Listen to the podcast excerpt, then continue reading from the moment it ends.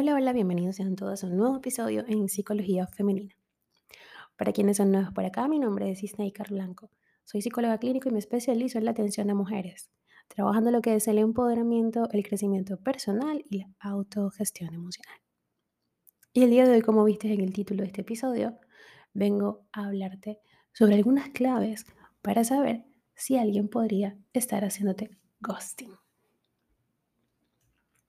¿Cómo saber, no? Que nos están haciendo ghosting. Pues bien, trata de contestar esta pregunta. ¿Te han dejado alguna vez de un día para otro sin dar ninguna explicación? Y es que cortar un vínculo de pareja o de amistad de improviso eh, y sin que se conozca la razón es una práctica cada vez más frecuente. Si bien es cierto que dicha conducta siempre ha estado presente en el universo interpersonal, en esta sociedad digital y de lazos frágiles es algo cotidiano. Sufrir ghosting, es decir, ver cómo alguien se desliga de una relación sin decir nada, puede ser una experiencia traumática. Algo así puede dar paso a una realidad que vemos cada vez con mayor frecuencia. Son muchos los hombres y las mujeres que temen conocer a alguien y que en algún momento éste se fume de su cotidianidad, justo cuando el afecto y el cariño ya están presentes. Esa angustia silenciosa, ese miedo soterrado es incomprensible. Todos esperamos que los demás tengan un mínimo de responsabilidad afectiva con nosotras. También que en la construcción de toda relación la comunicación y el respeto sean máximos. Por tanto, si bien es cierto que resulta imposible prever al 100% lo que harán los demás, hay ciertos indicativos que nos pueden dar alguna pista sobre este tema. El ghosting aparece en cualquier tipo de vínculo, tanto de pareja como de amistad. Son experiencias dolorosas que muchas personas nunca terminan de sanar. Digamos que ayer tenías una pareja con la que estabas haciendo planes de cara al fin de semana y hoy ya no responde tus mensajes. Tampoco apareces ya en sus redes sociales. Hace unos meses habías conocido a una persona genial con quien compartías un sinfín de aficiones. Pensabas que podría ser una buena amistad y sin embargo desapareció de la noche a la mañana sin decir nada. Este tipo de relatos al azar son vivencias muy familiares para muchas personas. Tanto es así que dicho fenómeno cuenta cada vez más con mayor investigación académica.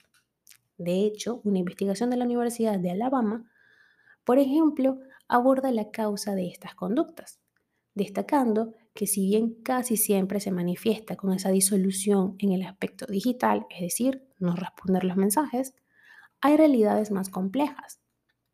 Si hay algo que queda en evidencia es que existen perfiles de personalidad más propensas al ghosting. Nos encantaría, sin duda, tener una especie de lector de códigos para poder anticipar quién nos dejará sin dar explicación. Pero de momento, al día de hoy, carecemos de tal inteligencia. La propia psicología nos puede dar pautas para intuir algunos indicadores. Vamos a analizarlo a profundidad en este episodio.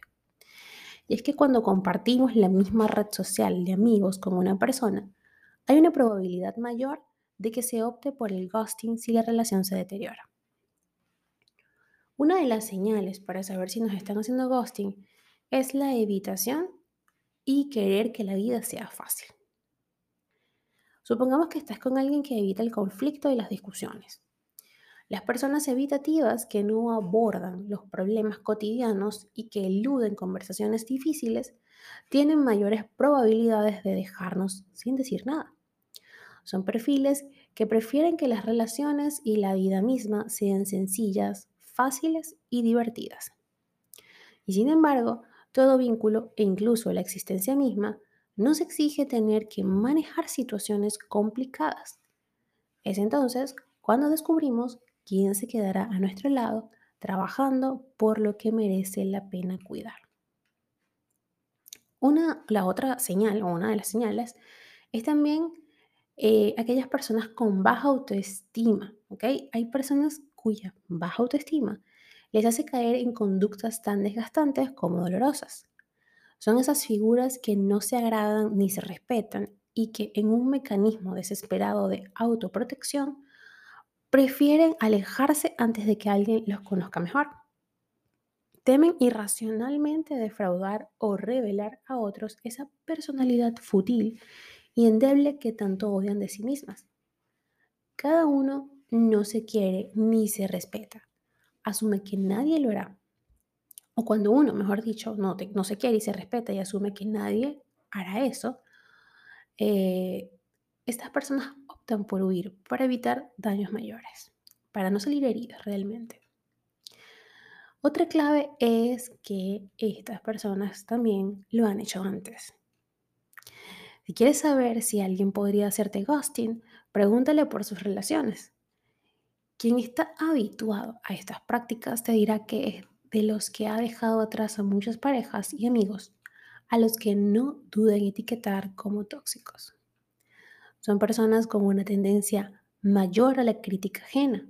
Van o ven infinitos defectos en los demás y se ven a sí mismos como criaturas muy autosuficientes, de las que parecen saberlo todo de la vida. Otra de las claves es que estas personas suelen desplegar conductas típicas del apego evitativo.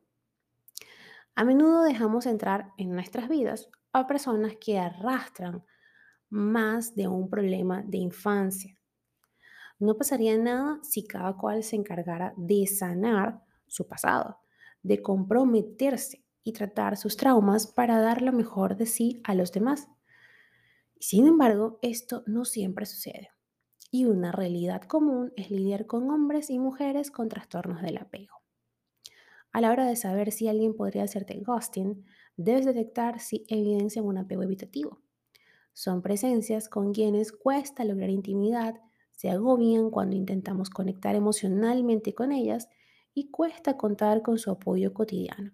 A pesar de ello, no dudan en decirnos que nos quieren, pero es un afecto que prefiere la distancia y evita compromisos. A menudo detrás del ghosting pueden existir trastornos psicológicos como la ansiedad o la depresión también. Quinta señal, no tiene la misma red de amigos o conocidos que tú. A menudo podemos conocer a alguien nuevo que no forma parte de nuestra red de contactos.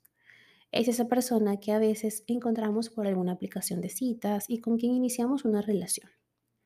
Si bien es verdad que no tener amigos comunes no es una causa suficiente para que nos dejen sin explicación si las cosas van mal, en realidad pueden hacer las cosas más fáciles pueden desaparecer con la seguridad de que no se encontrarán con nosotros porque no frecuentamos la misma persona o los mismos lugares, los mismos círculos. Sexta señal. El narcisismo y la incompetencia emocional es característico de estas personas. Identifica conductas narcisistas en esa figura. Las personas con baja implicación emocional y que trazan relaciones por intereses puntuales no dudan en irse sin decir absolutamente nada cuando así lo deciden. El problema es que no siempre las vemos venir ni detectamos que hemos dejado entrar en nuestro corazón a un narcisista. Sospecha de quien te deslumbra al principio con mil amabilidades, pero después empieza a reclamarte atenciones, favores y concesiones. Séptima y última señal por el día de hoy. Aquellas personas que sufren y el deseo de aislamiento está presente en ellas. Estas personas con ansiedad dudan absolutamente de todo, hasta de sí mismas. Es tal la inseguridad, el miedo y los pensamientos desgastantes que la atenazan que a menudo optan por alejarse. Quien sufre un trauma o un trastorno depresivo optará a menudo por el aislamiento, por dejar relaciones en las que se sienten incapaces de dedicar su energía. En definitiva, el romper vínculos sin dar explicación responde a una mente fragmentada psicológicamente. Si les fuera posible, actuarían de otro modo, pero su situación clínica les empuja hacia esas conductas que a menudo nos cuestan comprender. Para concluir con este episodio, podemos deducir que a la hora de saber si alguien podría hacernos ghosting, deberíamos atender múltiples factores. Sin embargo, los que aquí les describo solo trazan una posibilidad, nunca una relación causa, ojo. Asimismo, nunca dejemos de lado un hecho, y es el referente a que si finalmente alguien nos abandona sin dar razones, no nos sintamos culpables por ello. No busquemos en nosotras detonantes por ese abandono que, en la mayoría de los casos, están solo en esas personas que tienen más asuntos que sanar y resolver que nosotras mismas. Hasta acá el episodio de hoy. Espero que lo hayas disfrutado y si ha sido así, por favor déjamelo saber a través de mis redes sociales en Instagram, Twitter, Clubhouse y Twitch como Psiqueplenitud 11, en Patreon como Psiqueplenitud y en TikTok como psicóloga Isnaikar Blanco. También mi página web www.isnaicarblanco.com y ahora en YouTube como Psicología Femenina. Un fuerte abrazo y que tengan todas y todos un hermoso día.